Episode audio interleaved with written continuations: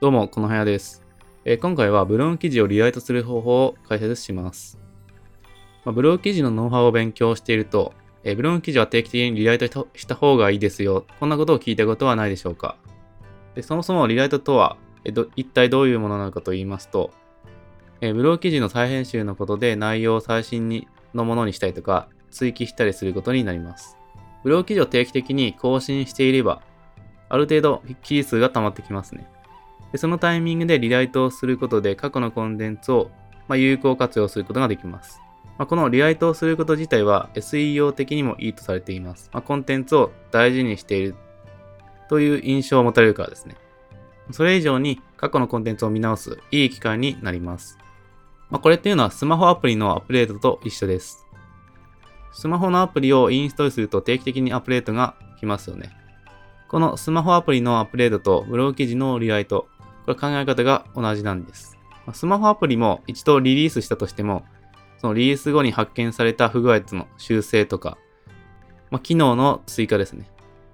それによってアップデートをするというのはどんな有名企業が開発したアプリでもあります。まあ、そもそもスマートフォンの本体自体も、えー、常に変化していますので、その兼ね合いもあると思います。まあ、このことからわかる通り、リリースした段階で完璧なものなんてこの世の中にないということがえー、わかりますよね。まあ、この方が効率的だからです。まあ、これとブログ記事は同じということですね。で、この内容で話すブログ記事の定義をお話しします。まあ、この内容で言うブログ記事は日記のような記事ではないことを前提としてください。えー、まだまだブログ記事イコール日記というふうに考えている方が結構多いです。まあ、あくまで最低限としてですね、情報発信を目的としたブログ記事を更新しているっていうことを前提として解説していきます。まあ、これまで日記のような記事を更新していた方っていうのは、まあ、ワードプレスの操作を習得するという意味では決して悪いことではないです。ですが、せっかく時間をかけるのであれば、情報発信を意識しましょう。では、リライトのやり方を解説していきます。ブログの記事数にもよるんですが、え闇雲に全ての記事をリライトするのも大変です。この場合、Google Analytics と Google サーチコンソールを確認しましょう。まずは Google Analytics からですね。まあ、これは導入済みなのを前提として話を進めていきます。導入方法は Google Analytics 設定なので検索してください。まあ、それで導入後なんですが、左サイドバーから行動という項目を探してください。次にサイトコンテンツ。その次にすべてのページという項目があるので、そちらをクリックしてください。まあ、Google Analytics の操作性として階層状になっているので、それで順番にですね、クリックしていくと、ガイドのページが探せます。で、その操作をすると、人気のページとブログ記事っていうのがわかります。そちらに表示された記事を優先的にリライトしていきましょう。えー、次にサーチコンソールですね。これも導入済みなの前提として話を進めていきます。同じく導入方法は Google サーチコンソール設定などで検索してみてください。えー、導入後は左サイドバーから検索パフォーマンスという項目をクリックしてください。すると、検索キーワードが表示され、実際に検索結果上で表示された記事や、えクリックなどの反応があった記事が表示されます。実際のブログ記事も URL からわかるので、その記事を優先的にリライトしましょう。検索キーワードも表示されるので、実際に検索してみて、まあ、他の上位表示されているブログ記事ですね。これを分析してみるのも、え勉強になります。まあ、他にも数字的な面で、え表示回数はあるのにクリック数の方が極端に少なかったらタイトルやディスクリプションの内容を変更してみましょう。はい。で、補足としてですね、えー、Google Analytics と Search Console の違いっていうものを解説します。まあ、違いがいまいちわからないという方も多いので、違いを補足で解説しますと、Google Analytics の方がサイトにアクセスした後の、データ分析になります。で、Google Search Console の方はサイトにアクセスしてくる前のデータ分析になります。前というのは検索結果上のことですね。で、リライトで主に、えー、再編集するような内容をまとめてみました。まあ、あくまで、えー、私個人の例なんですが、こういったことに注目すれば結構、リライト作業もはかどるかなって、えー、質も上がるかなっていうところになりますね。えまず、タイトルやディスクリプションの変更ですね。これはサーチコンソールから見て判断してください。まあ、タイトルも、その時代ごとにですね、微妙に傾向が変わっているので、まあ、それを反映してみるのもいいと思います。あとは情報が新しくなったら記事に反映ですね。まあ、これはそのままの意味です。で内容を追記して内容のも網羅的にするっていうこともやっています。あとは記事を書いた当初は、あのキーワードを意識していなかったりするっていうパターンが多いので、改めてキーワードを入れてタイトルを変更してみる。まあ、それによって見出しもですね、キーワードを入れる。ということもやってみてください。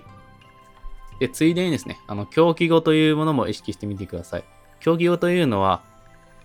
そのキーワードに関連するような単語ですね。それをブロー記事内に配置することによって SEO の効果が上がるというものです。まあ、意図的に入れまくるっていうのはやめておいた方がいいですが、え自然にですね、入れることによってそういう効果が見込めるっていうものですね。あと専門用語があったら簡易的に、えー、解説するっていうこともやったりします。まあ、記事を書いた当初はがっつり専門用語を使っていたんですが、こう改めて見返すと初心者にとって分かりにくいというものがあったら、え、少し簡単に、あとは例なんかを交えて解説したりしています。えー、次に関連記事が溜まっていたら内部リンクを配置しましょう。え、内部リンクを配置することによって、これも SEO 的にいいとされています。まあ、自分のサイト内でこう記事同士で循環していくからですね。あとは関連するような動画を撮影していたらその動画を配置しましょう。まあ動画があると結構内容もわかりやすくなるので配置してみるといいですね。まあ、加えて、そのサイトの滞在時間も上がりやすくなります。まあ、これだけでも十分なんですけど、ま、他にも、え、自分もしくはお客さんの体験談を入れるとかですね。そのノウハウを実践してみたお客さんの体験談とか、そのお客さんからいただいた質問を入れてみるとか、そういったものですね。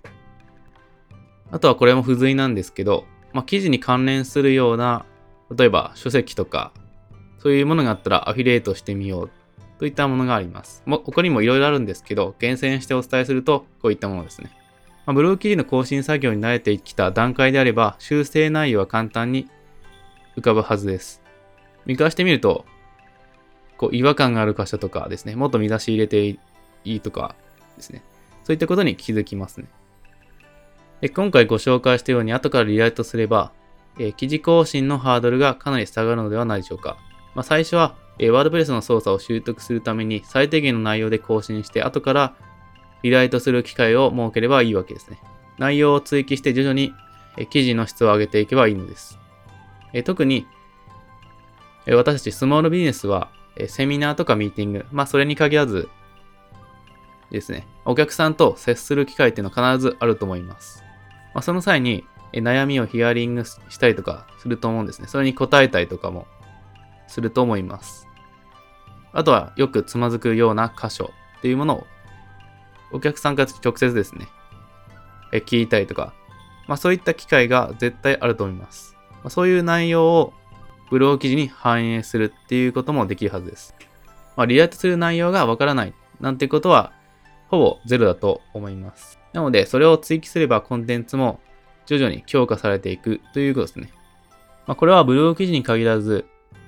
Web のいいところでもあります。まあ、テキスト型のコンテンツであれば、ランニングページとかそういったものも含め、後から微調整ができるっていうところが Web のメリットになります。ぜひブログ記事のメンテナンスとしてリライトを実践してみてください。それでは今回の内容は以上になります。